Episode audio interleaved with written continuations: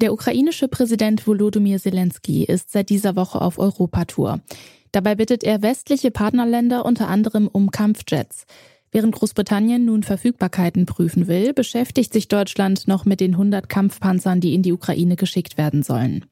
Die FDP-Verteidigungspolitikerin Marie-Agnes Strack-Zimmermann hat klare Vorstellungen, wie Deutschland die Ukraine in den nächsten Wochen und Monaten unterstützen soll und auch davon, wie es mit der deutschen Verteidigungspolitik insgesamt weitergehen soll.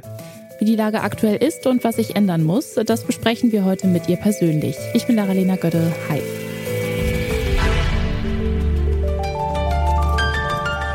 Zurück zum Thema. Vor knapp einem Jahr hat Bundeskanzler Olaf Scholz nach dem russischen Angriff auf die Ukraine 100 Milliarden Euro zusätzlich für die Bundeswehr in Aussicht gestellt. Viele Expertinnen gehen davon aus, dass diese Summe nicht ausreicht, um die strukturellen Probleme zu beheben. Mangelnde Ausrüstung, fehlendes Personal, veraltete Strukturen, die Liste der Probleme ist lang. Marie-Agnes Strack-Zimmermann ist die Vorsitzende des Verteidigungsausschusses im Bundestag. Ich habe sie zuerst gefragt, ob dieses 100 Milliarden Sondervermögen für die Bundeswehr aus ihrer Sicht ausreicht.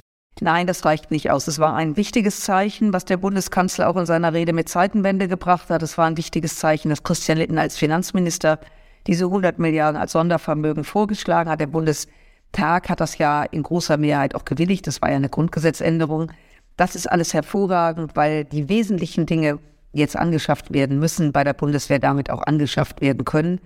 Aber Zeitenwende ist nicht nur mehr Geld für die Bundeswehr, sondern bedeutet also akut mehr Geld, sondern bedeutet natürlich auch für die nächsten Jahre ein, ein verlässlicher, gut ausgerüsteter Partner im Rahmen der NATO zu sein. Und wenn man, wie die Bundeswehr seit 1990 runtergespart hat und eben jetzt angesichts dieser schlimmen Aggressionen des Angriffs Russland auf die Ukraine erkennt, dass wir ein ganz anderes Potenzial haben müssen, um uns zu schützen, reicht das natürlich nicht. Das heißt, der Wehretat wird auf Dauer angepasst werden müssen. Wie sehen denn die konkreten Pläne der Regierung in naher Zukunft aus für die Bundeswehr? Die, die Koalition ist ja geschmiedet worden vor dem Angriff Russlands auf die Ukraine. Und da haben wir uns erstmal rein mit, mit, mit systemischen Fragen beschäftigt. Nachfolge Tornado ist, kommt jetzt äh, schwerer Transporthubschrauber, kommt jetzt Digitalisierung des Heeres, kommt jetzt und so weiter und so fort. Wir haben ein Beschaffungsbeschleunigungsgesetz auf den Weg gebracht im Deutschen Bundestag, dass man eben nicht nur in die Ausschreibung international gehen muss, sondern auch, wenn Produkte bei ein oder anderen Anbieter, den wir kennen, äh, wenn das gut läuft, dass man auch direkt einkaufen kann. Wir haben die Ausrüstung der Bundeswehr bereits abgerufen. Sie müssen sich vorstellen, da geht es jetzt nicht um Socken äh, oder Schuhe, da geht es um Nachtsichtgeräte, da geht es um entsprechende Schutzwesten, nur um mal zwei Dinge zu nennen. Und die waren bestellt, wurden aber immer abgerufen, wenn wieder Geld in der Kasse war. Und durch diese 100 Milliarden wurde das jetzt komplett abgerufen, sodass jeder Soldat, jede Soldatin auch in den nächsten zwei Jahren die Vollausstattung bekommt. Das heißt, wir haben schon eine Menge gemacht, aber was eben relevant ist, dass durch diesen Angriffskrieg, durch dieses Umgehen, äh, ja, auf die Diskussion, die wir geführt haben, was liefern wir ähm, der Ukraine, dass da natürlich jetzt noch das Thema dazu kommt, dass das, was aus dem Bestand der Bundeswehr an die Ukraine geliefert worden ist, das ja auch bestellt werden muss, auch gekauft werden muss. Äh, und das muss eben auch angegangen werden. Das heißt, es ist ein ganz großes Thema und das in ein, zwei Jahren abzufeiern, äh, das wird so nicht funktionieren. Die Wehrbeauftragte Eva Högel, die ähm, fordert Diskussionen um die Wiedereinführung einer neuen Art der Wehrpflicht. Denken Sie, dass diese neue Art der Wehrpflicht die Probleme der Bundeswehr verringern würde? Nein, wir sind gegen die Wehrpflicht. Ich bin gegen die Wehrpflicht. Ich sage Ihnen auch warum. Wenn jemand das möchte, das ist ja legitim, äh, dass er sagt, äh, die soll wieder aktiviert werden, sie ist nur ausgesetzt, nicht abgeschafft, dann muss man Fragen beantworten. Erstens brauchen wir deutlich mehr Kasernen, die es gar nicht mehr gibt weil nämlich auch die Grundstücke der Bundeswehr zum Teil an die Kommunen zurückgegangen sind, um seitens der Kommune Wohnungen dort zu bauen. Man braucht Ausbilder. Wir brauchen Material. Das heißt, wenn wir jetzt schon zu wenig Material haben, was funktioniert für die Truppe, für die Berufs- und Zeitsoldaten, wie wollen wir dann junge Menschen ausbilden? Was ich damit sagen will, das ist für, und das sage ich denen, die das wollen, nicht durchsetzbar und sie streuen auch den Menschen Sand in die Augen zu sagen, wir haben jetzt eine Krise, die haben wir, wir müssten jetzt reagieren. Wer eine Wehrpflicht will, muss den Leuten sagen, das dauert 10 bis 15 Jahre, bis die Wehrgerechtigkeit hergestellt ist. Da werden auch über 10 Milliarden Euro in die Hand genommen. Und deswegen wollen wir das deswegen nicht. Gehen wir mal auf die Leopard 2 Lieferung ein. Da befürchten einige ExpertInnen, dass die Bundeswehr, also dass durch diese Lieferungen die Bundeswehr auf einen Ernstfall nicht mehr vorbereitet ist. Der Chef des Bundeswehrverbandes Wüstner, der spricht von einer Bundeswehr in, im Zitat freien Fall in Bezug auf die Einsatzbereitschaft. Wie bewerten Sie das denn? Wie hängt das zusammen? Wir haben natürlich jetzt, äh, und ich bin der Bundesregierung dankbar, dass jetzt endlich auch der Leopard 2 in Stückzahlen der Ukraine zur Verfügung gestellt wird, übrigens auch der Leopard 1, auch mit dem einen oder anderen Partner in Europa zusammen. Und äh, da wir die letzten neun Monate da im Verteidigungsministerium und bedauerlicherweise auch im Bundeskanzleramt kein grünes Licht gegeben wurde, haben wir ein kostbar Dreivierteljahr verloren. Wir müssen die Ukrainer ja auch ausbilden. Aber es wurde vor allen Dingen das nicht gemacht, nämlich dass das Material, was wir auch bis jetzt ausgeliefert haben, nicht sofort nachbestellt worden ist.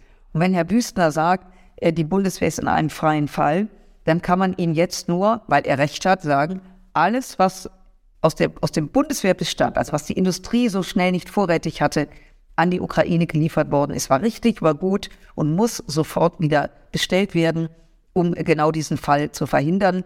Denn dass die Bundeswehr nicht reich bestückt ist mit viel Material, hat sich rumgesprochen.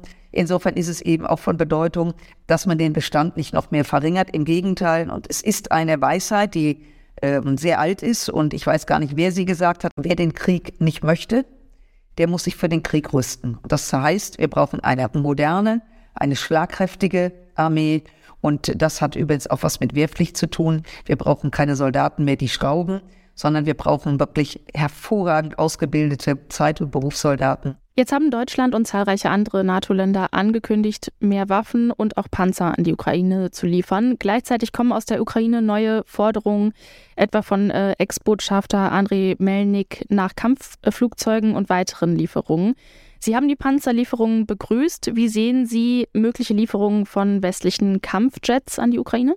Also die Frage stellt sich momentan nicht. Also äh, der ähm, ehemalige äh, Botschafter hat diesen Wunsch geäußert, unmittelbar eine Stunde nachdem die Leopard-Panzer-Lieferung freigegeben worden ist. Ich persönlich fand das nicht ganz glücklich. Ich habe großes, allergrößtes Verständnis, dass die Ukraine nach allem, nach allem ruft, was ihr hilft, ihre Gebiete, die Ostukraine, die besetzte, von Russland besetzte, zurückzugewinnen, sich zur Wehr zu setzen und dass dieses Morden und Vergewaltigen in der eigenen Heimat aufhört. Das ist absolut ähm, von, von hoher Relevanz. Aber wir müssen jetzt erstmal das, was wir angekündigt haben, mehr Munition, äh, Panzer, das muss ja erstmal abgearbeitet werden. Und ähm, deswegen ist der Ruf nach neuem Material Richtung Bundesrepublik erstens mal gar nicht erforderlich, weil das, was wir jetzt angekündigt haben, muss erstmal auf den Weg gebracht werden. Und ich sehe kein Eurofighter und auch kein Tornado über der Ukraine. Das habe ich auch mehrmals gesagt.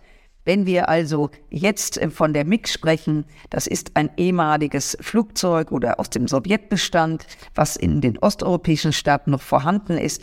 Wenn da Polen sagt, wir geben der, der, der Ukraine einige Flugzeuge davon, die sie ja kennen, die sie ja beherrschen, dann obliegt das ganz allein Polen. Und äh, aber nicht jedes Land wird alles bedienen können und nicht jedes Land wird alles machen können. Und wie gesagt, deutsche Flugzeuge sehe ich nicht am Himmel über der Ukraine. Und mit diesen Einschätzungen von Marie-Agnes Strack-Zimmermann zur deutschen Unterstützung der Ukraine und zum Zustand der Bundeswehr verabschieden wir uns für heute. An dieser Folge mitgearbeitet haben Erik Simonsen, Lars Fein und Alia Rentmeister. Produziert wurde sie von Felix Wischnewski. Chefin vom Dienst waren Alina Metz und Julia Segers. Mein Name ist Laralena Gödde und ich sage ciao, bis zum nächsten Mal. Zurück zum Thema vom Podcast Radio Detektor FM.